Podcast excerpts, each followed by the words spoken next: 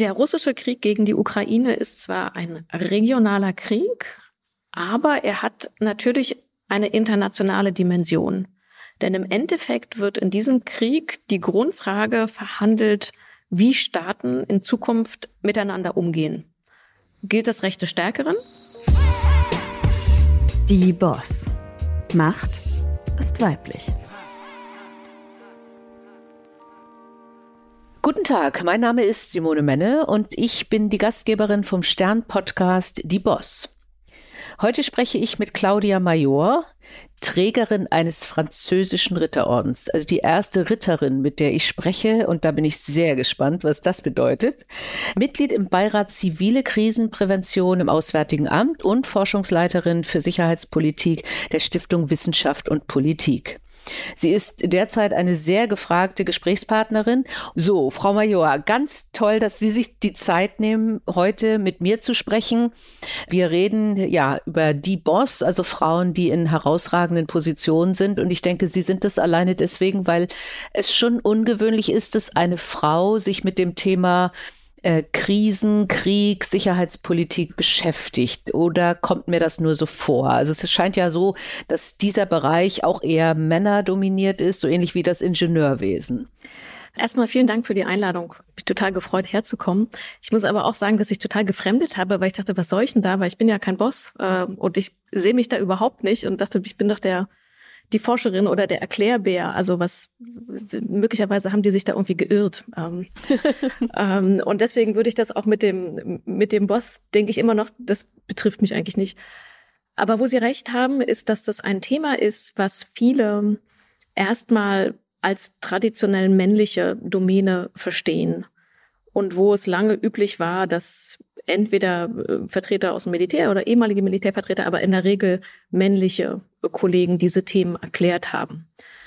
Aber praktisch muss man sagen, dass es schon seit einigen Jahren äh, eine größere Durchmischung gibt und es sehr gute Expertinnen gibt. Die sind möglicherweise jetzt in diesem Krieg sichtbarer geworden als vorher, aber sie gab es schon eine ganze Weile. Und wie sind Sie dahin gekommen? Es liegt nicht, also ich würde sagen, das kann man nicht planen. Man kann vielleicht planen, Karriere in der Industrie zu machen. Ich habe es auch nicht geplant und bin trotzdem Vorständin geworden. Aber war von Anfang an der Plan, dass Sie sich mit Krisenprävention oder äh, also ob zivil oder kriegerisch oder Sicherheitspolitik beschäftigen? Also ich glaube sowieso, dass man relativ wenig planen kann. Ähm, ich glaube, man muss immer eher annehmen, was kommt sich Möglichkeiten erarbeiten und sie dann nutzen, aber wie viel man wirklich konsequent durchplanen kann, das weiß ich nicht. Und ich weiß auch nicht, ob das sehr beglückend ist, ehrlich gesagt. Mhm. Mhm. Ich habe angefangen, Geschichte zu studieren und fand das auch sehr interessant, aber mir hat irgendwann die äh, praktische Gestaltungsmöglichkeit gefehlt und auch der Aktualitätsbezug. Und ich habe dann gewechselt zu Politikwissenschaft und habe dann Politikwissenschaft und internationale Beziehungen studiert, weil mich das näher an die Aktualität rangebracht hat und auch mehr an die Möglichkeit, aktuelle Entwicklungen zu gestalten und da irgendwie aktiver Verantwortung zu übernehmen. Und bin dann darüber, auch über, über europäische Integration und Europapolitik, immer mehr zur Sicherheit und von der Sicherheit mehr zur Verteidigung gegangen, mich weiterentwickelt, weil ich die, die Themen ich meine, das sind ja Grundsatzthemen. Krieg und Frieden sind grundsätzliche Themen, die existenzielle Themen sind. Ähm, und die fand ich sehr interessant und dachte auch, man, man sollte sie nicht immer aus diesen sehr alten, also sind ja auch teilweise sehr traditionell behandelt worden. Man müsste sie ja. etwas innovativer denken. Das, das finde ich einen tollen Ansatz, weil da waren sie ja irgendwie, ich sag jetzt mal Frontrunnerin, weil wir alle haben ja auch prächtig geschlafen, nicht? Also wir haben Kriege außerhalb von Europa ausgeblendet und ja, da gibt's was in Afghanistan oder in Syrien oder natürlich auch früher schon. Äh, aber das hat uns nicht so betroffen. Und jetzt sind wir plötzlich betroffen, weil wir gedacht haben, sowas wie ein Krieg hier in Europa kann es eigentlich gar nicht mehr geben. Und da ist ja die Frage, haben Sie das auch gedacht und haben Sie global geforscht oder haben Sie schon immer gesagt, es kann immer passieren, nach meiner Erfahrung, mit allem, was jemals mit Krieg passiert ist, es kann immer und überall passieren, weil es immer und überall Menschen gibt, die ihre Macht ausüben wollen und andere unterdrücken. Ich glaube, wir haben lange so ein bisschen diesen Inselblick auf Europa gehabt. Und weil Europa mhm. in der Lage gewesen ist, durch Kooperation, durch sehr enge Integration, beispielsweise Deutschland und Frankreich, die alten Erzfeinde, dass sie es geschafft haben, so lange Frieden auf diesem Kontinent aufzubauen oder dass beispielsweise in Deutschland wir es geschafft haben, die deutsche Einigung ohne Blutvergessen und friedlich zu organisieren. Daraus resultierte so ein bisschen die Überzeugung, wir wissen, wie es geht und so ist das halt jetzt. Dass aber mhm. weltweit ich sag mal, Ordnungsveränderung immer gewalttätig, nicht immer, aber sehr häufig gewalttätig verlaufen ist und dass in vielen anderen Kontinenten Konflikte immer noch militärisch oder gewalttätig ausgetragen werden, das ist in Europa so ein bisschen von der Bildfläche verschwunden. Mit Blick auf Russland haben ja viele unserer europäischen Nachbarn, also die baltischen Staaten oder Polen, mhm. schon sehr lange gewarnt, dass Russland kein Interesse mehr an einer kooperativen Ordnung hat, kein Interesse an einer friedlichen Konfliktlösung und sich mehr und mehr aus dem geglaubten Konsens verabschiedet hat. Also da gab es viele warnende Stimmen, dass dieser Krieg am, dass Russland die Ukraine am 24.02. wirklich überfallen würde mit einem, englisch würde ich sagen, fully fledged war, habe ich für den Tag auch nicht erwartet. Ähm, aus der Beobachtung und Analyse der russischen Politik der letzten Jahre konnte man ablesen, dass Russland bereit ist, Krieg zu führen, um seine Interessen durchzusetzen. Georgien 2008, äh, Syrien, Ukraine 2014. Wann, ob, wie sie die Ukraine noch einmal überfallen würden, das haben, wir haben es vermutet, viele Forscher haben es vermutet, aber dass es am 24.02. in der Form passiert, sage ich ganz ehrlich, hat mich dennoch überrascht und beeindruckt. Also überrascht, mhm. wie gesagt, nicht mhm. unbedingt, dass es passiert ist, sondern dass es zu diesem Zeitpunkt in dieser Form passiert ist. Ja. Ich mache jetzt noch mal einen Dreh, weil wir alle immer so viel derzeit über Ukraine und Krieg sprechen und wir kommen da vielleicht noch mal hin, weil Sie sagen ja auch, wir müssen raus aus den binären Ansätzen und den in Denken in einer Konfliktordnung. Aber lassen Sie mich doch mal auf was Angenehmes kommen, nämlich Frankreich. Der Hintergrund ist, Sie waren lange in Frankreich. Sie haben ich habe es erwähnt, einen Ritterorden in Frankreich erhalten. Äh, und äh, ich habe auch in Frankreich gelebt äh, und bin groß geworden mit deutsch-französischer Freundschaft mit äh, Jugendaustausch und ich habe Französisch-Leistungskurs gehabt. Was ist Ihre Liebe zu Frankreich und kommt Ihr Interesse an so einer vielleicht auch Friedensforschung, auch aus diesem Thema, wie haben sich diese Erzfeinde zu Freunden entwickelt? Und vielleicht noch zusätzlich, das ist jetzt ganz viel auf einmal, sind diese Freunde noch Freunde? Puh. Äh, ähm, also tatsächlich ist die deutsch-französische Kooperation einzigartig ähm, in Europa. Ist auch interessant, man sagt ja im Französischen, das wissen Sie auch, le couple franco-allemand, also man redet von dem deutsch-französischen mhm. Paar und im Deutschen reden wir sehr häufig von der deutsch-französischen Freundschaft. Das ist ja mhm. nicht unbedingt mhm. das Gleiche ähm, im mhm. Anspruch und im Verständnis. Ne? Was beeindruckend ist, dass diese beiden Länder, die so häufig und brutal Krieg gegeneinander geführt haben, wenn man nur zurückguckt, 1870, 71, Erster Weltkrieg, Zweiter Weltkrieg, dass sie in der Lage gewesen sind, relativ kurz nach dem Ende des Zweiten Weltkrieges in den 50ern, das zu überkommen und versucht haben, mit einer technischen Lösung Freundschaft und Frieden zu schaffen. Die technische Lösung hieß, dass damals in dem Schumann-Plan die Idee war, wir verknüpfen die Industrien, die man für Krieg braucht, Kohle und Stahl, die verknüpfen wir so eng miteinander, dass ein Krieg praktisch unmöglich wird. Das ist der, der Beginn der deutsch-französischen Kooperation. Und von da hat sich dann die gesamte europäische Integration weiterentwickelt. Aber diese Idee zu sagen, wir kooperieren so eng, und wir geben uns politisch so große Mühe, mit mehreren Initiativen diese Völker zu verknüpfen, vom Schulaustausch bis zum Regierungsbeamtenaustausch, dass wir diesen Konflikt überkommen. Und das hat ja funktioniert. Mhm. Ich glaube, wichtig dabei zu sagen ist, dass es dass die Kooperation nicht immer hieß, Deutschland oder eigentlich fast nie hieß, Deutschland und Frankreich haben gleiche Interessen, sondern dass sie in der Regel von gegensätzlichen Positionen gestartet sind, sich rangerobbt haben, aneinander einen Kompromiss gefunden haben auf den der Rest der Europäer sich mit einigen konnte. Also die Idee war eigentlich eher, wir überkommen als Deutsche und Franzosen unsere Unterschiede und dann kann der Rest mitmachen, weil wenn die das geschafft haben, dann, dann schafft der Rest von Europa das auch. Das war eigentlich eher die Dynamik dabei. Und es ist ja sehr unterschiedlich. Also äh, das zentralistische Frankreich äh, und dann das äh, föderalistische Deutschland äh, und äh, die Zentrierung auf Paris und bei uns die vielen Städte oder ein kleines Bonn am Anfang.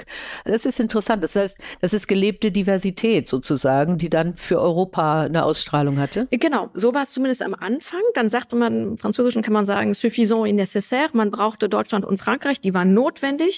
Sie reichten in einem kleinen alten Europa, aber auch um den Rest mitzunehmen.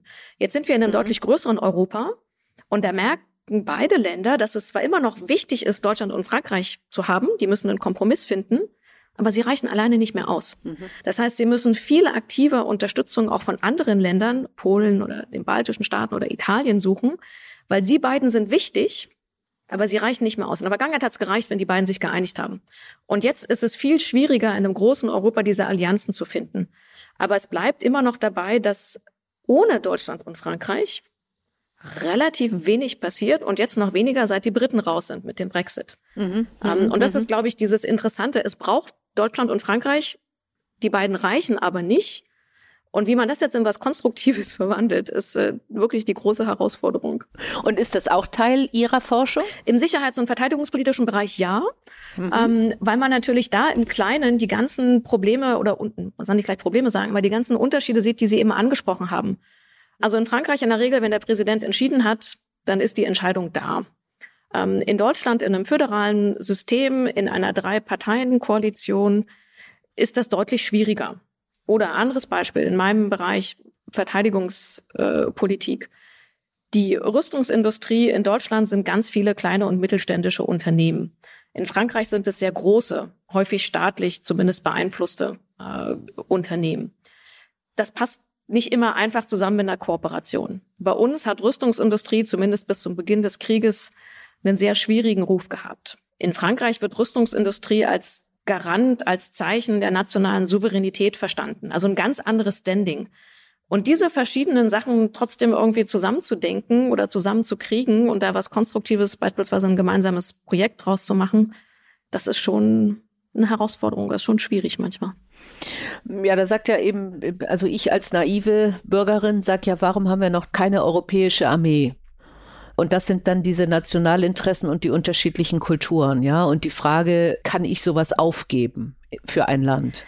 Also ich würde es mal so sagen, wir haben keine europäische Armee, aber wir haben sehr viele Kooperationsinseln. Mhm. Also beispielsweise Deutschland und Frankreich arbeitet in einigen Bereichen sehr eng zusammen. Deutschland und die Niederlande haben eine Brigade fast integriert. Äh, die Franzosen und die Briten arbeiten in einigen Bereichen zusammen. Das heißt, wir haben so verschiedene Flickenteppiche, aber es gibt keine europäische Armee. Das klingt immer so gut, aber wenn man ganz ehrlich ist, muss man sagen, das ist ein total deutsches Konzept. Fast kein anderes europäisches Land hält es so hoch wie wir. Okay.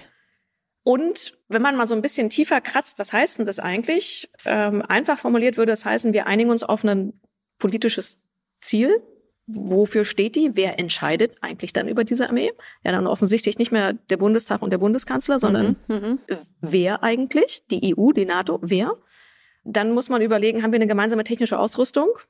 Mhm. Es gibt viele verschiedene Rüstungsindustrien. Haben wir gleiches Wehrrecht? Was darf der deutsche Soldat? Was darf der französische Soldat?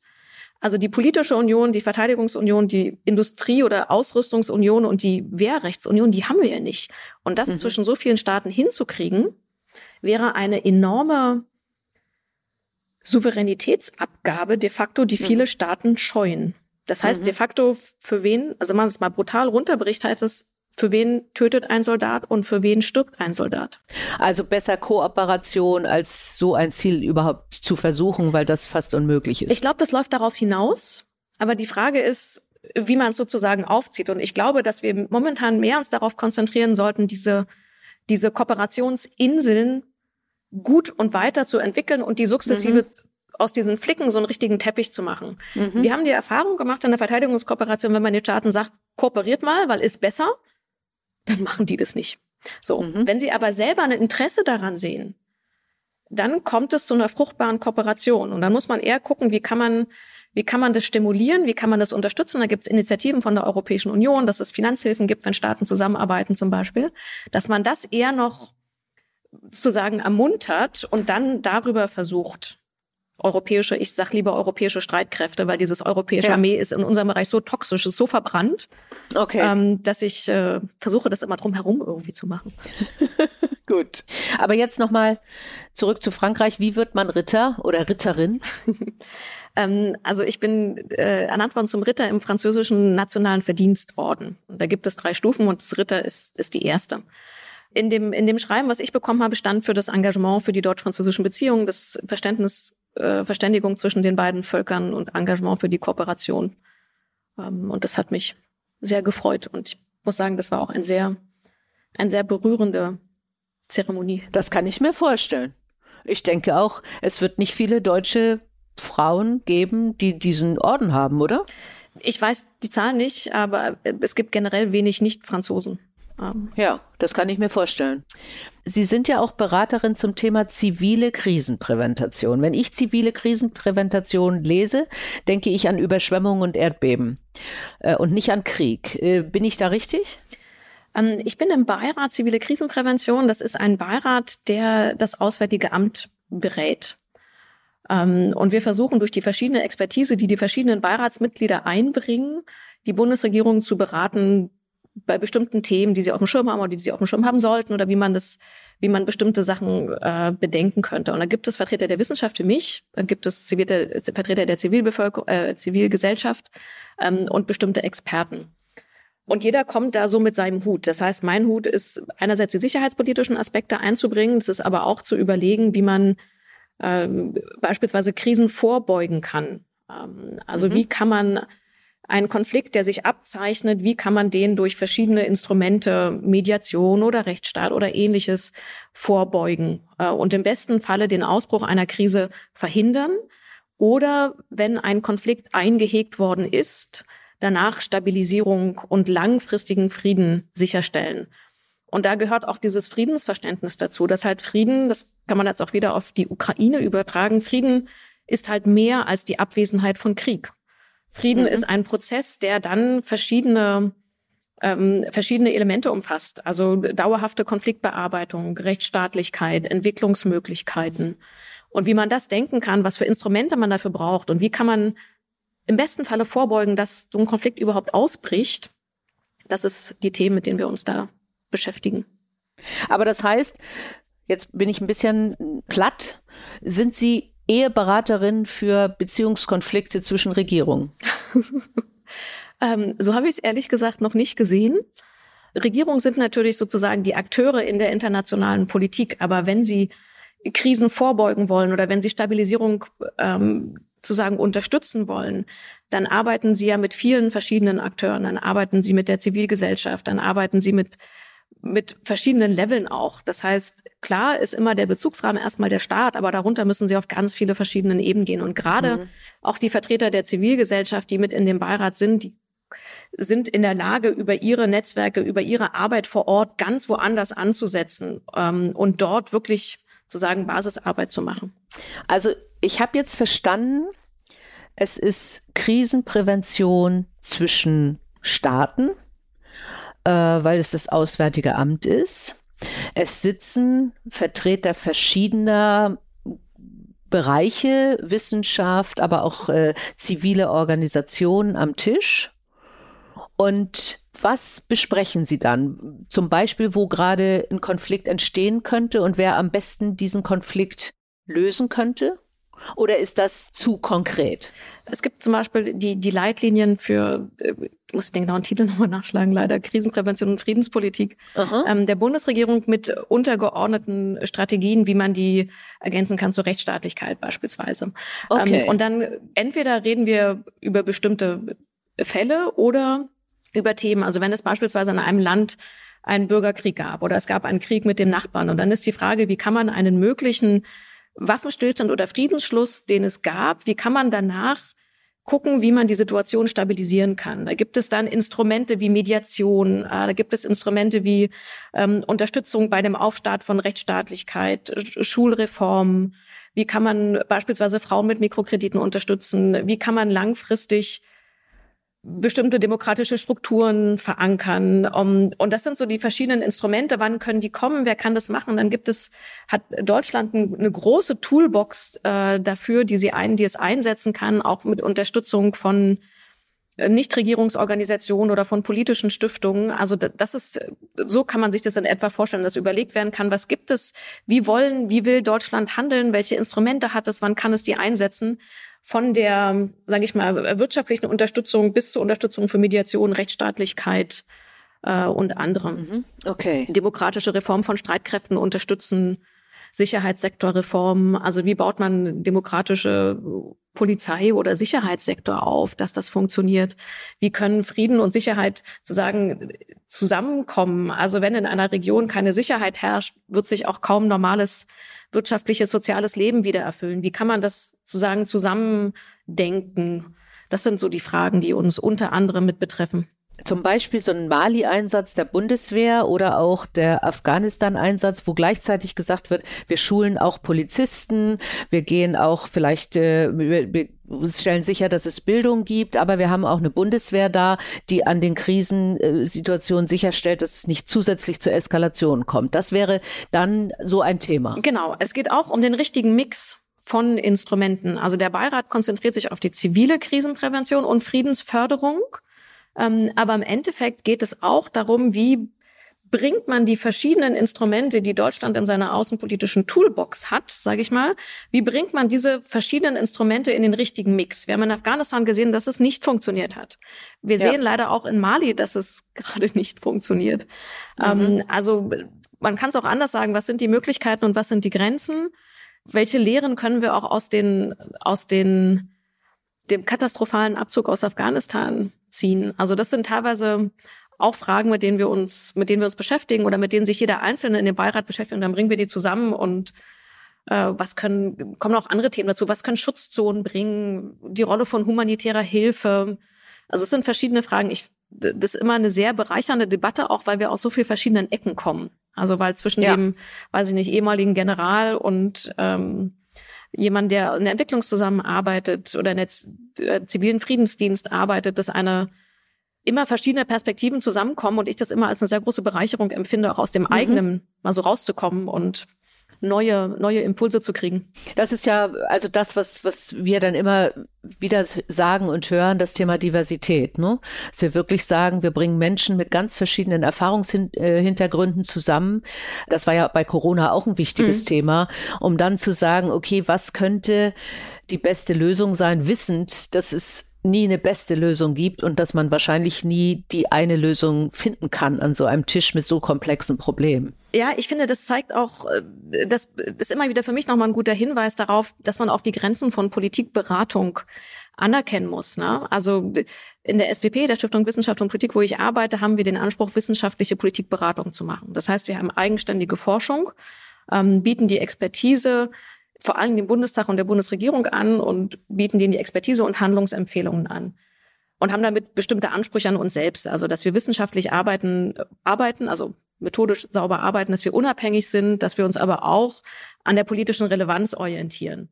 Aber trotzdem haben wir natürlich auch gewisse Dilemmata, in denen wir uns immer wieder finden. Ne? Also das haben wir auch bei Corona gesehen, dass dass die Politik natürlich schnell Antworten haben möchte und wir als Wissenschaftler eine andere Geschwindigkeit haben und wie verträgt sich die Gründlichkeit mit der Schnelligkeit? Oder dass die Politik gern klare Antworten haben möchte. Also in meinem Falle immer die Frage, wie geht denn der Krieg aus?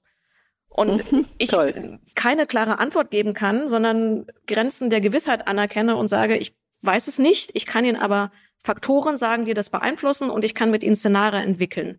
Aber ich kann Ihnen keine klare Antwort geben. Ähm, und das sind, glaube ich, so Sachen, die wir immer wieder uns in, in Erinnerung rufen müssen. Wir können viel anbieten, wir können erklären, wir können Entwicklungen sagen, wir können Ideen durchtesten. Aber es gibt halt inhärente Dilemmata, also gewiss, Grenzen der Gewissheit, ähm, Gründlichkeit, Schnelligkeit, äh, schnelle Antworten, einfache Antworten. Und das verträgt sich, oder das ist sehr schwierig teilweise, sagen wir so. Es verträgt sich schon, aber es ist teilweise sehr schwierig. Wir sehen das ja an ganz, ganz vielen Gebieten. Und ich, äh, äh, wir haben, denke ich, gesellschaftlich eine, eine Tendenz zur zum Wunsch nach Eindeutigkeit, ja, äh, und, äh, und die gibt es nicht. Ja. Hm? Also wir werden immer Ambivalenzen haben und wir werden bei solchen komplexen Themen niemals einfache Lösungen haben. Und äh, also mich nervt es, ganz ehrlich, äh, wenn Medien oder auch Talkshows dann immer äh, so Politiker fast treiben, ja, und sagen, wo ist denn nun die Antwort? Wo ist denn nun die Antwort? Nun sprich es doch aus. Und äh, da will ich auch gerne äh, auch hier öffentlich eine Lanze für den Kanzler brechen. Also äh, er hat lange nicht gesagt, äh, wir sanktionieren Nord Stream 2. Ich hatte da auch mal Diskussionen mit Amerikanern, wo ich gesagt habe, wenn er es ausspricht, ändert das überhaupt nichts. Und wenn er es macht, ändert es auch nichts, weil da fließt kein Gas durch. Und lass diese Menschen doch überlegen und dann hoffentlich, wenn es notwendig ist, mit einem Plan agieren. Und dann kamen ja die Sanktionen auch sehr schnell. Äh, und genau dasselbe jetzt mit Waffenlieferungen. Also sobald eine Entscheidung getroffen ist, kommt schon gleich der Wunsch nach dem nächsten größten Ding, ja. Also äh, da würde ich mir von Medien und äh, äh, auch von Politikern wünschen, äh, auch dann mal die Gelassenheit zu haben, zu sagen, ich kann euch das jetzt nicht beantworten. Vielleicht transparent, vielleicht mit guter Kommunikation im Sinne von, wir arbeiten im Hintergrund, wir müssen mit vielen Partnern sprechen und äh, wir rechnen damit, dass wir ihnen die Antwort in zwei Wochen geben können, ja, und nicht einfach nur stillschweigen. Aber dass man sich die Zeit nimmt, das finde ich als Bürgerin eigentlich beruhigender. Das finde ich auch und ich finde es auch also für mich als, als Bürgerin finde ich es wohltuend, wenn mir jemand auch die Grenzen seiner eigenen Gewissheiten aufzeigt. Ich finde das sehr gut. Ich glaube aber auch, dass Kommunikation einen e-, enorm hohen Wert hat. Und zwar nicht mhm. nur in das Land rein, in diesem Falle von Deutschland, sondern auch aus dem Land heraus an unsere Partner. Mhm. Und wenn wir in Europa ein zentrales politisch, wirtschaftlich, militärisches militärisch entscheidendes Land sind, dann zählt, wenn wir was sagen oder wenn wir was nicht sagen. Und deswegen mhm. gebe ich Ihnen vollkommen recht, dass man die Grenzen der Gewissheit aufzeigen muss und dass es, dass es gut ist, besonnen zu agieren.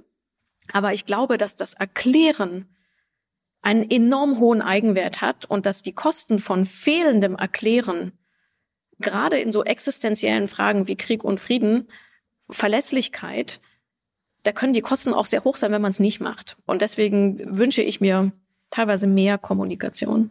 Ja, das kann ich verstehen. Also äh, da nehme ich auch gern jetzt mal eine Analogie zu Unternehmen, weil die wenigsten unserer Hörerinnen und Hörer werden sich tatsächlich mit Krieg und Friedensforschung beschäftigen. Aber dasselbe gilt für Unternehmen. Wenn sie eine Krise haben oder ich habe ja beispielsweise mal äh, eine Firma verkaufen müssen und es war den Mitarbeitern dann eben unklar, wer von uns hat hinterher noch einen Arbeitsplatz.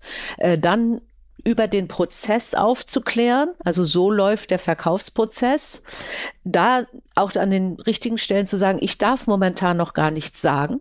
Ja, weil das alles, was ich jetzt sagen würde, könnte falsch sein, mhm. würde zu falschen Aktionen führen. Aber das, was ich euch sagen kann, das sage ich euch. Und das sage ich regelmäßig, jede Woche einmal äh, dass man zumindest diesen Fluss mhm. hat. Das ist im Unternehmen, glaube ich, genauso wichtig wie jetzt in dem Fall eines Krieges äh, oder auch ansonsten von Krisen, damit natürlich alle Bürger auf dem Laufenden gehalten sind. Und Nichtwissen führt natürlich zu Verschwörungstheorien oder zu äh, Angst, äh, die natürlich auch überhaupt kein guter Berater ist. Ne? Ja, ich glaube, dass diese Frage des Erklären und Mitnehmens im Endeffekt braucht es für die, die große Veränderung, die wir mit diesem Krieg gerade in Europa haben, geht es darum, dass wir alle anerkennen, dass sich in unserem Koordinatensystem was fundamental verändert hat. Kann man auch Zeitenwende nennen. Der Kanzler hat diese Rede gehalten am 27.02., drei Tage nach dem Überfall auf die Ukraine, dem russischen Überfall, und hat von der Zeitenwende gesprochen. Ich finde manchmal, das ist so ein zartes Wort für diesen fundamentalen Bruch, den wir gerade mitmachen. Aber ich fand die Rede damals, ich finde sie immer noch sehr beeindruckend und sehr bemerkenswert. Und wenn man den, die zusammenfassen würde, dann könnte man sagen, naja, das, die alte Ordnung ist vorbei. Wir haben die neue noch nicht. Wir sind jetzt in so einer Sicherheitsunordnung. Und das wirbelt einmal alles komplett durcheinander. Und ich fand die Analyse richtig zu sagen, die alte Ordnung ist vorbei, geht nicht mehr mit Russland. Wahrscheinlich müssen wir uns jetzt mehr vor Russland schützen, aber wir sind gerade in so einer Sicherheitsunordnung. Aber wenn, wenn das der, die Feststellung war oder immer noch ist, dann kann man doch in so einer Sicherheitsunordnung oder andersrum, dann müsste man doch in so einer Sicherheitsunordnung viel besser erklären und sagen, es ist alles gerade sehr kompliziert, wir müssen gucken, was kommt, aber wir haben bestimmte Orientierungswerte oder Ziele oder Prinzipien, die uns leiten und wir werden diese Unsicherheit gemeinsam durchstehen. Und ich glaube, dass gerade in dieser Zeit einer fundamentalen Veränderung, wo wir merken, die letzten 30 Jahre waren gut, aber jetzt wird alles anders. Ich glaube, dass da der Wert von Mitnehmen, von Kommunikation, von, von Unterstützung einfach so wichtig ist und dass da dieses Erklären einfach einen enorm hohen Eigenwert hat. Absolut, absolut. Und äh, aber äh, ich denke, da unterschätzt man manchmal auch die Bürger, ja, dass, äh, dass man ihnen auch zumuten kann, dass man sagt, das ist jetzt eine schwierige Situation und ich habe noch keine einfache Lösung. Und ich erkläre euch jetzt gerade mal, soweit ich es darf und kann, was jetzt alles hier äh, in der Luft fliegt äh, und, und wie wir es versuchen müssen, wieder zusammenzufassen. Genau. Und da fand ich zum Beispiel ähm, kurz nach dem russischen Überfall die Art der Kommunikation der Außenministerin zu sagen, ich weiß die Antwort auch nicht. Das sind die drei Optionen, die ich habe. Mhm. Mir fällt es auch schwer. Das konnte man hervorragend sehen, als Robert Habeck nach Katar gefahren ist. Ja. Wo er selber sagte, dass wir haben ja einen inhärenten Widerspruch. Ich weiß nicht, ob das alle abholt. Ich sage ehrlich, mich hat das überzeugt und ich fand das sehr hilfreich, auch nochmal zu zeigen, die Grenzen der Gewissheit aufzuzeigen, die Grenzen, was man wirklich schon alles weiß, aber zu zeigen, wir denken drüber nach, wir mhm. entwickeln das ähm, und wir hoffen, dass wir in die richtige Richtung gehen. Ich fand das als für mich als Bürgerin war das ein, ein Kommunikationsstil, den ich als, als gut und hilfreich und konstruktiv empfunden habe. Für andere vielleicht anders, aber ich fand es in so einer Phase der wirklich fundamentalen Neuorientierung auch gut, das alles so auszudrücken. Sie haben ja mal gesagt, zu oft denken wir noch in binären Ansätzen. Wenn nicht geschossen wird, dann herrscht Frieden.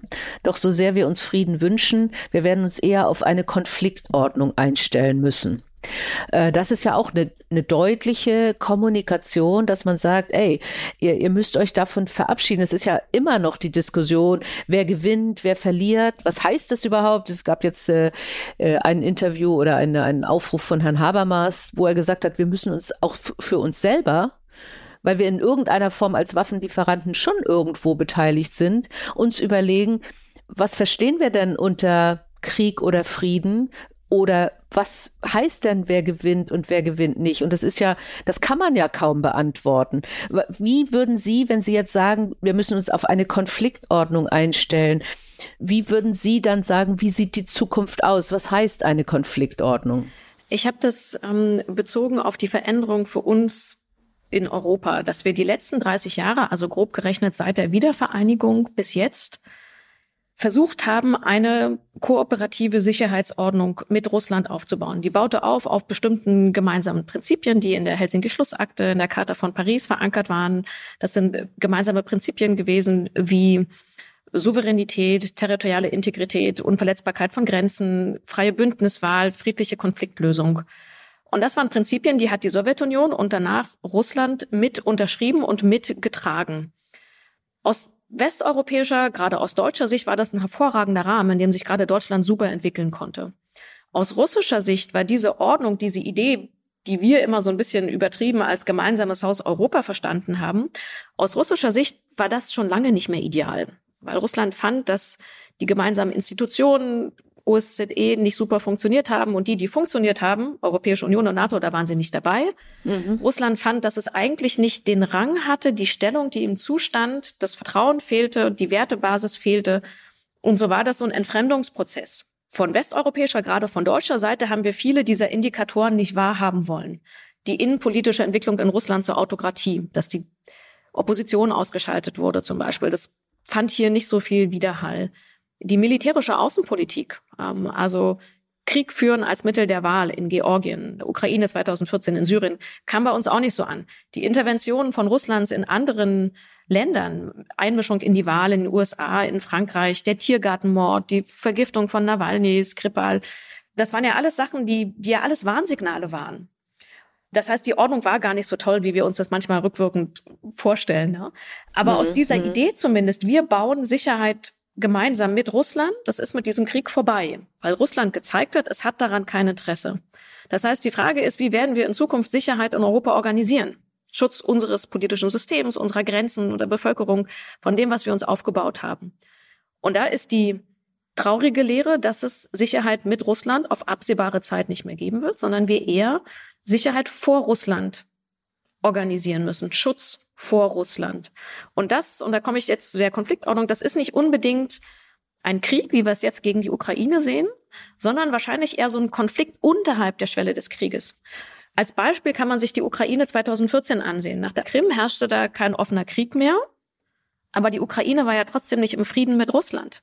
Russland hat einen Teil besetzt. Es hat einen Konflikt mit der Ukraine ausgetragen im Informationsraum über Fake News, über wirtschaftlichen Druck, über Cyberangriffe, über kleinere militärische Sachen. Und diese Art von Konflikt, der die ganze Gesellschaft betrifft, ja, und auf die Gesellschaft, auf das Individuum abzielt, auf diese Art Konflikt müssen wir uns mehr einstellen. Cyberangriffe, Einkaufen in kritische Infrastrukturen, Cyberangriffe aufs Parlament, auf Unternehmen, Fake News, auch militärischen Druck oder Drohgebärden, aber halt nicht dieses sehr klare Bild eines Krieges, sondern so unter einer gewissen Schwelle, der immer wieder ausbrechen kann, mal mehr, mal weniger. Und das heißt auch, dass wir unsere Verwundbarkeiten auch nochmal anders verstehen müssen. Offene Gesellschaften, freie Meinungsäußerung ist eine Stärke, ist aber auch eine, eine Verwundbarkeit, wenn es ausgenutzt wird. Ne? Macht angreifbar. Macht genau. angreifbar. Also der ja. Bundespräsident mhm. hat es sehr schön in einer Rede im letzten Herbst gesagt, als er sagte, Demokratie ist eine kritische Infrastruktur. Klar mhm. kann man Stromwerke ausschalten. Das haben wir alle auf dem Schirm, ne? Wissen wir alle. Kann jemand unsere Stromwerke oder Heiz oder irgendwie sowas, ne? Aber im Endeffekt ist sozusagen die offene Gesellschaft, die Demokratie, die Pluralität eigentlich die größte kritische Infrastruktur, die wir haben. Sehen Sie denn insgesamt weltweit Demokratie in Gefahr? Also ich meine, wir reden auch ja viel darüber, was in USA passiert ist, äh, was, was nach den Wahlen 2024 passieren kann. Es gibt das Thema China und Taiwan. Es äh, gibt auch europäische Länder, die sich weg von der Demokratie entwickeln. Also ich bin, ich bin ja auch äh, Präsidentin der American Chamber of Commerce und kämpfe für die Demokratie, wo ich nur kann. Ist das auch ein Teil Ihrer Arbeit? Also so diese Krisenprävention, wie schaffen wir es, Demokratie aufrechtzuerhalten? Das gehört nicht zu meinen aktuellen Forschungsthemen, aber es kommt natürlich ich würde mal sagen, es kommt von der Seite immer so mit rein. Ja? ja. Ähm, das beste Beispiel sind dafür die USA. Im Kern ist ja die Frage, die wir uns beispielsweise in der Sicherheitspolitik stellen, ist Trump, Präsident Trump, die Ausnahme? Und danach kommt ein Biden und noch so eine Art Biden oder so? Oder ist Biden die Ausnahme? Und nach Präsident Biden kommt wieder eher so ein Präsident vom Schlage Trumps, der nach innen guckt, der sehr stark polarisiert, ähm, der eher so einen isolationistischen Ansatz hat, der von Alliierten nicht viel hält. So, ähm, das heißt, die Frage, wie sich die USA innenpolitisch weiterentwickeln, das wirkt sich auf die Außenpolitik natürlich aus. Wir hatten beim letzten, äh, letzten Jahren häufig die Debatte Foreign Policy for the Middle Class, also Außenpolitik, die die mhm. Mittelschicht abholen muss überzeugen muss und einen Mehrwert bieten muss. Ne? Also deshalb arbeite ich nicht zu den demokratischen Entwicklungen in den USA, aber ich arbeite sozusagen mit den Folgen davon. Was ja, heißt ja. es, wenn wir eine USA haben, wie wir es unter Trump hatten, der sagt, ich brauche eigentlich keine Partner. Ich sehe die NATO nicht als ein gegenseitiges Verteidigungsbündnis an, wo wir solidarisch voneinander einstehen, sondern als eine Versicherungsagentur und wer zahlt, kriegt was und wer nicht zahlt, kriegt halt nichts und hast halt Pech gehabt. Ne? Deshalb wirkt sich die demokratische Verfasstheit von einem Staat natürlich auf seine Außen-, Sicherheits- und Verteidigungspolitik aus. Wir diskutieren ja auch derzeit, was passiert mit China. Müssen wir Angst vor China haben? Wird es einen Konflikt China-Taiwan geben, der dann natürlich fast noch größere Auswirkungen hat oder definitiv größere Auswirkungen hat als das, was, äh, was derzeit mit der Ukraine passiert? Äh, weil wenn, wenn, wenn alle sagen, wir müssen jetzt China sanktionieren, äh, dann, dann sind wir momentan in einer Abhängigkeit, die wir uns eigentlich nicht leisten können. Ist das, gibt's da auch Szenarien? Der russische Krieg gegen die Ukraine ist zwar ein regionaler Krieg, aber er hat natürlich eine internationale Dimension. Denn im Endeffekt wird in diesem Krieg die Grundfrage verhandelt, wie Staaten in Zukunft miteinander umgehen. Gilt das Recht des Stärkeren? Kann Russland die Ukraine überfallen? Ist stärker, kommt damit durch? oder halt nicht, weil doch die internationale Gemeinschaft oder das Regelwerk stärker ist und Russland mit diesem fundamentalen Regelbruch nicht durchkommt. Und deswegen, das ist die eine Dimension, man kann auch andere Dimensionen zunehmen. Für mich persönlich in meinem Forschungsgebiet ist die nukleare Dimension sehr wichtig, ähm, dass nämlich Russland versucht, unter dem Schirm seiner Nuklearwaffen, also geschützt durch seine Nuklearwaffen, ähm, einen konventionellen Krieg zu führen, schirmt es damit ab ähm, und verschiebt damit Grenzen. Und wenn dieses Beispiel international Schule macht, weil Russland damit durchgekommen ist, dann haben wir auch ein fundamentales Ordnungsproblem. Das heißt, wir haben einen regionalen Krieg, der aber eine internationale Beispielwirkung im negativen wie im positiven Sinne haben kann. Und deswegen haben von Anfang an sehr viele ExpertInnen immer wieder darauf hingewiesen, dass viele Staaten genau zugucken, was da passiert. Ähm, kommt man damit durch oder nicht? Wie ernst nehmen wir es mit der äh, Verteidigung von oder dem Schutz von Regeln und, und Rechten und sowas. China beobachtet natürlich diesen Konflikt sehr genau. China und Russland kooperieren sehr eng. Das haben sie auch vor dem Krieg noch mal in einer gemeinsamen Erklärung auch zwischendurch nochmal. Und gleichzeitig ähm, nimmt China eine Position ein, die, die man häufig mit einer pro-russischen Neutralität beschreiben kann. Das heißt, es tut relativ neutral und gleichzeitig entsteht doch der Eindruck, dass ganz klar ist, wo die Sympathien liegen. Ne? Also Russland hat kein, China hat kein Interesse daran, dass Russland diesen Krieg verliert. Ähm, und gleichzeitig hat China aber auch kein Interesse daran, zum Beispiel, dass die Grundlagen der nuklearen Ordnung verändert werden. Es hat auch kein Interesse daran, dass beispielsweise die nukleare Hemmschwelle sinkt. Und deswegen ist es ein, zu sagen, auf mehreren Ebenen sehr interessant, welche Ableitung China davon trifft.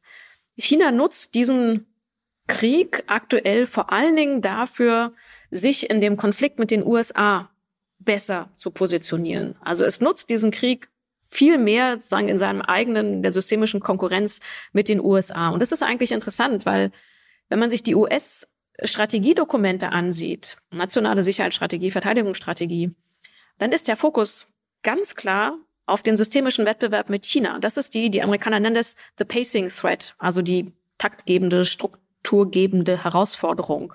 Russland, das ist sozusagen, das ist jetzt gerade wichtig, aber eigentlich so ein Nebenschauplatz. Ne? Und bei China kann man das, so wie ich das von außen beobachten kann, auch so sehen, dass sie das versuchen, innenpolitisch diesen Krieg zu nutzen, um sich besser gegen die USA aufzustellen. Sie nutzen es wirtschaftspolitisch, wo sie können, um von den Sanktionen äh, zu profitieren. Und international gucken gerade wir Europäer enorm auf den Krieg und merken weniger, dass China probiert, in anderen Regionen weltweit seine Position auszubauen, sei es in Afrika oder auch in Zentralasien ähm, mit der mit der Belt and Road Initiative. Und im Endeffekt ist es, wie gesagt, aus meiner Perspektive für China eher die Frage, wie kann es das in seinem Rivalität mit den USA nutzen? Und von den Aussagen des chinesischen Präsidenten klingt es ja auch so, dass die Idee Chinas ist, selber autarker, unabhängiger zu werden, aber die Abhängigkeit von internationalen ausländischen Unternehmen von China sozusagen zu stärken. Und wenn das so ist, dass halt China irgendwann weniger von anderen abhängig ist, aber wir sehr stark von China, natürlich China einen viel größeren Handlungsspielraum als Russland vor dem Krieg zum Beispiel. Absolut. Also das ist jetzt finde ich interessant. Das ist ihr Forschungsgebiet und das ist ja aber auch ein lebendes Objekt. Ne? Das heißt, das, was Sie derzeit beobachten an Handlungsweisen einzelner Regierungen, ist das, was Sie auch erforschen. Was, was bedeutet das? Sie nehmen jetzt Handlungsweisen auf, Sie nehmen Daten auf, um dann daraus mögliche Szenarien zu entwickeln oder auch zu vergleichen mit anderen historischen Entwicklungen? Vielleicht mal ein, ein, ein ganz praktisches Beispiel, auch wenn es schon so ein bisschen zurückliegt. Ja. Wer sich erinnert, 2007, 2008 hatten wir eine große Wirtschafts- und Finanzkrise in Europa. Mhm. Und da haben alle Staaten ihre Haushalte zusammengekürzt und sie haben auch ihre Verteidigungshaushalte zusammengekürzt. Und dann haben wir uns zum Beispiel angesehen, wie wirken sich die Kürzungen der Verteidigungshaushalte auf die nationalen Streitkräfte aus. Was passiert da? Und dann haben wir zum Beispiel gesehen, dass, obwohl wir die Europäische Union haben und die NATO haben, die meisten Staaten erstmal jeder für sich alleine gekürzt hat, statt sich mit dem Nachbarn abzusprechen. Das hätte man ja koordinieren können. Äh, man hätte auch sagen können, dann weiß ich nicht, dann konzentrieren wir uns auf die Landstreitkräfte und ihr auf die See oder mhm. so. Und das hat nicht mhm. funktioniert. Mhm. Ähm, und da kann man zum Beispiel Ideen entwickeln, wo sind denn Kooperationspotenziale? So, okay. ein Beispiel. Anderes Beispiel, etwas aktueller. Wir haben im Frühjahr zusammen mit einem Kollegen einen Artikel geschrieben, wie eine langfristige militärische Unterstützung für die Ukraine aussehen kann. Das war im April 2022. Und dann haben wir gesagt, naja, auf absehbare Zeit merkt man, dass die Ukraine weniger Ausrüstung haben wird, weil das im Krieg zerstört wird. Dann wäre es sinnvoll, im ersten Schritt altes sowjetisches Material zu liefern, was noch vorliegt. Also Polen hat zum Beispiel die alten Sowjet T-72 Panzer geliefert, die konnte die Ukraine sofort einsetzen, weil sie daran ausgebildet ist. Und dann haben wir gesagt, das ist jetzt der wichtigste Schritt, da können die sofort die einsetzen. Wir müssen aber langfristig davon ausgehen, dass auch die irgendwann zerstört sind. Wir also gucken müssen, dass man jetzt schon anfängt, an westlichem Material auszubilden, damit die langfristig dieses westliche Material in ihre Streitkräfte einführen können und es dann keinen so einen Abbruch gibt, sondern die durchweg handlungsfähig sind. Wir können auch schon absehen, dass wahrscheinlich irgendwann es Lücken in Munition, Ausrüstung, Wartung, Ersatzteilen gibt. Wir müssten also überlegen, ob was man mit der industriellen Produktion machen könnte. Mhm, so. Mhm. Und das sind zum Beispiel Überlegungen, wo wir die Aufgaben, die wir oder die ich als Politikberatung für mich ansehe, erklären, Entwicklung von Ideen, Ideen testen, Vorwarnfunktionen, dass wir die versuchen einzubringen. Also zu überlegen, was, was können wir denn machen? Wenn unser Ziel ist, Bundesregierungserklärungen, äh, dass die Ukraine ihr Gebiet befreien soll. Was braucht sie dafür? Wie kommen wir dahin?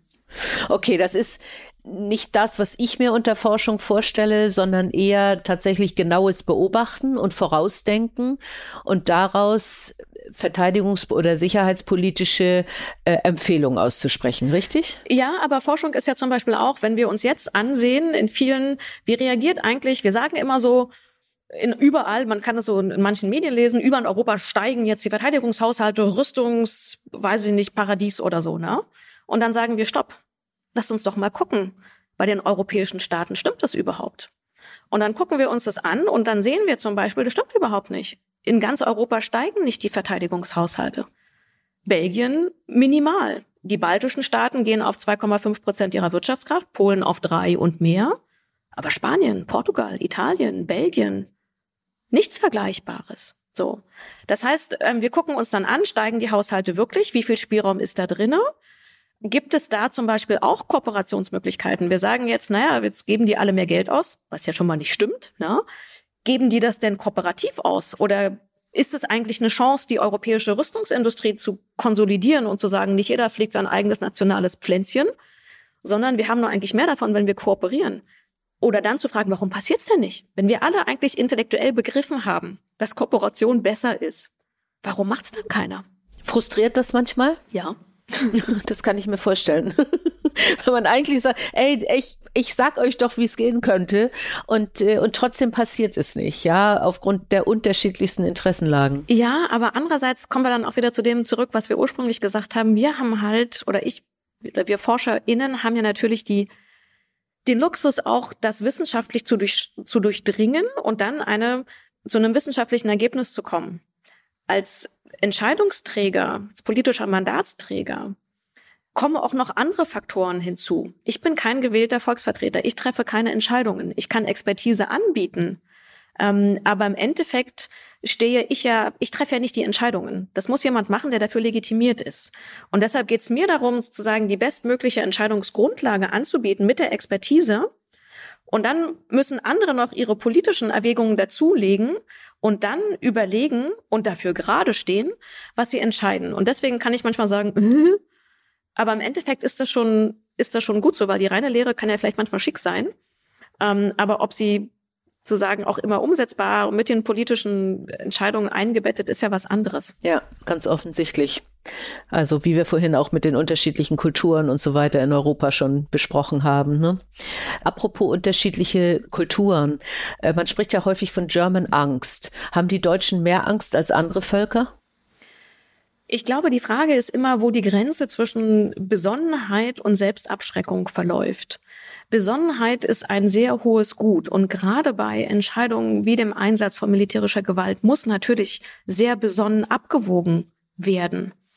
Die Frage ist aber, wann man von dieser Besonnenheit in so eine Art Selbstabschreckung verfällt und wo man aus Angst vor möglichen Folgen nicht handelt und damit noch schlimmere Folgen in Kauf nimmt.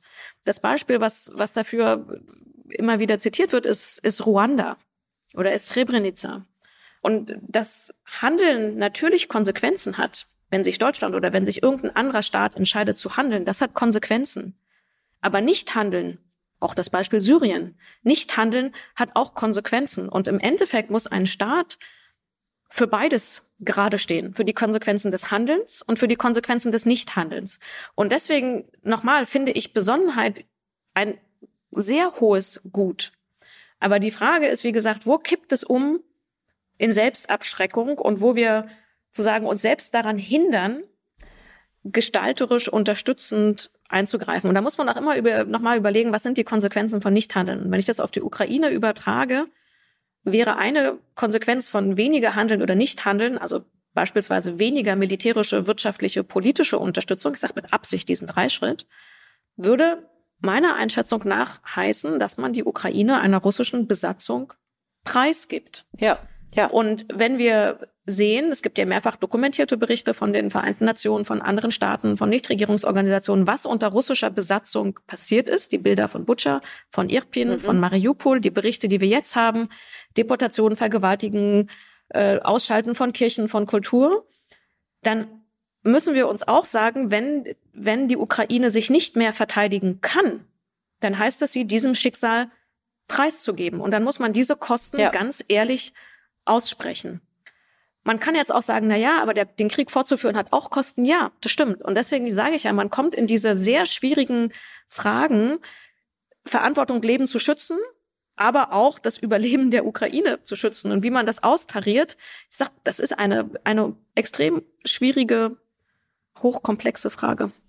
Und das heißt, klar, Sie können keine schöne Antwort geben, aber die Frage, die Sie nicht mehr hören können, ist es nicht unbedingt. Gibt es eine Frage, die Sie nicht mehr hören können?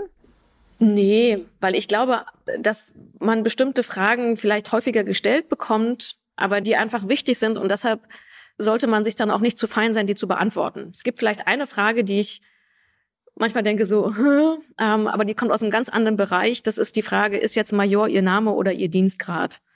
Und dann, ah, okay, dann denke ich manchmal, naja, das, das habe ich jetzt schon okay, ein paar Mal gehört. Ja. Ähm, das ist jetzt so nicht mehr. Und das ist ja auch wirklich keine sachliche Frage. Die letzte Frage. Was wäre der Titel Ihrer Autobiografie, wenn Sie dann in vielen Jahren, wenn Sie 90 sind, Ihre Biografie schreiben? Ich glaube, ich werde die nicht schreiben, weil ich nicht glaube, dass das notwendig ist oder so. Ich finde, Sie haben, also Sie haben ja vorhin schon gesagt, Sie finden sich bei Die Boss nicht richtig platziert. Sie sind eine Frau, die eine herausragende Stellung hat und für Frieden oder für Lösung von Konflikten kämpft. Das finde ich schon eine sehr, sehr wichtige, maßgebliche und auch, auch mächtige Position. Äh, und, äh, und von daher glaube ich, wäre auch Ihre Biografie durchaus lesenswert. Ja, aber ganz ehrlich, dann würde ich sagen, wenn ich mit 90 überhaupt noch fit genug dafür bin, ja, fingers crossed, mhm. wäre es dann nicht sinnvoller, dass ich mit der nachfolgenden Generation von ForscherInnen oder PolitikerInnen mich zusammensetze und mit denen überlege, wie man bestimmte Themen bearbeitet. Wäre dann die Energie nicht besser in sowas investiert oder in meine Enkelkinder, die ich mhm. hoffentlich haben werde, mhm. ähm, als in eine Autobiografie. Also dann okay. würde ich, glaube ich, eher sagen, dann, dann lass uns doch was was Praktisches, was Greifbares, was im besten Fall einen Unterschied macht und dann eher, eher gucken, ob man, ob ich das Wissen anderweitig weitergeben kann. Obwohl ich auch immer sagen muss, ich finde, es ist eine große Kunst zu wissen, wann es vorbei ist und wann man Schluss machen sollte. Mm, das stimmt. Und ich hoffe, dass ich das finde. Dass, dass man das rechtzeitig erkennt, ja. nicht? Das ist völlig richtig. Und, und, aber wenn Sie jetzt sagen würden, und Sie können ja auch früher damit anfangen, äh, Sie möchten nicht schreiben, sondern Ihre Erfahrung weitergeben, gäbe es da ein, ein Motto, ein Slogan, den Sie jungen, neuen Forschern mitgeben könnten? Zuhören, nachfragen, sich in die Schuhe des anderen stellen. Ähm, ich glaube, mit Blick nochmal auf den russischen Angriff auf die Ukraine ist natürlich die Versuchung auch vorher, bevor der, bevor Russland die Ukraine überfallen hat, ich, mein Eindruck in vielen deutschen Debatten war dieses, wir wissen doch, dass Krieg keine Konflikte löst. Wir wissen doch, dass Krieg Unheil bringt, dass es teuer ist, dass es zerstörerisch ist. Das ist doch kein Mittel der Wahl. Andererseits, aus russischer Perspektive, kann man auch den Eindruck gewinnen, dass Krieg sich als Mittel der Interessensdurchsetzung durchaus bewährt hat. Und dass man immer wieder überlegen muss, dass es möglicherweise jetzt mein Denkansatz, aber trifft der für andere genauso zu. Also ich glaube, dieses ständige Hinterfragen und überlegen, ist, stimmt das denn so? Ist es echt so? Das ist etwas, was ich sehr, sehr wichtig finde und was auch, wie ich finde, sehr bei der Erkenntnis helfen kann. Immer sagen, stimmt das überhaupt? Und immer auch an andere Positionen, die jetzt nicht meine sind, wo ich denke, Mö, zu sagen, ja, vielleicht ist doch was dran und sich immer wieder auf die Debatte einlassen und immer wieder fragen, vielleicht haben die ja doch einen Punkt. Also immer wieder das Zweifeln zulassen. Es ist so ein bisschen, was auch Obama gesagt hat, what if we were wrong, right? Ja, und ich glaube, dass daraus ganz viel im Endeffekt auch Stärke empfinden kann, über den eigenen Tellerrand rausgucken. Was soll ich immer mhm. mit denen reden, die eh so denken wie ich? oder die in meinem Gebiet sind, das ich auch vorhin sagte über die, über die zivile Krisenprävention. Ich profitiere enorm von dem Austausch beispielsweise mit unseren Russland- und Ukraine-Expertinnen. Das weiß ich nicht, das kann ich nicht. Ich bin auch kein China-Experte oder Expertin. Ähm, aber wenn die ihr, ihre, ihr Wissen, ihre Erfahrung mit meiner zusammenschmeißen, dann kommt in der Regel was viel Besseres raus. Ja? Mhm. Und ich glaube, das anzuerkennen, wir kommen, glaube ich, immer wieder zurück zu dem, zu den Grenzen der Gewissheit oder auch anzuerkennen, ja. zu sagen, weiß ich nicht, kann ich nicht, muss ich lernen, muss ich nachlesen, können andere besser. Also ich glaube, so ein bisschen Demut also Mut ist wichtig, aber ich glaube, so ein bisschen Demut ist auch immer sehr gut. Aber ich finde, das ist ein tolles Schlusswort, weil das kann man, glaube ich, das kann jeder Hörer und jede Hörerin auch gut mitnehmen. Im Sinne von, das kann ich auch auf das Leben anwenden, auf mein Leben, auf meine Karriere, auf meinen Umgang mit anderen Menschen. Ganz, ganz wichtig. Ganz, ganz herzlichen Dank für Ihre Geduld. Dankeschön. Ich danke Ihnen, das war echt schön. Danke. Die Boss. Macht ist weiblich.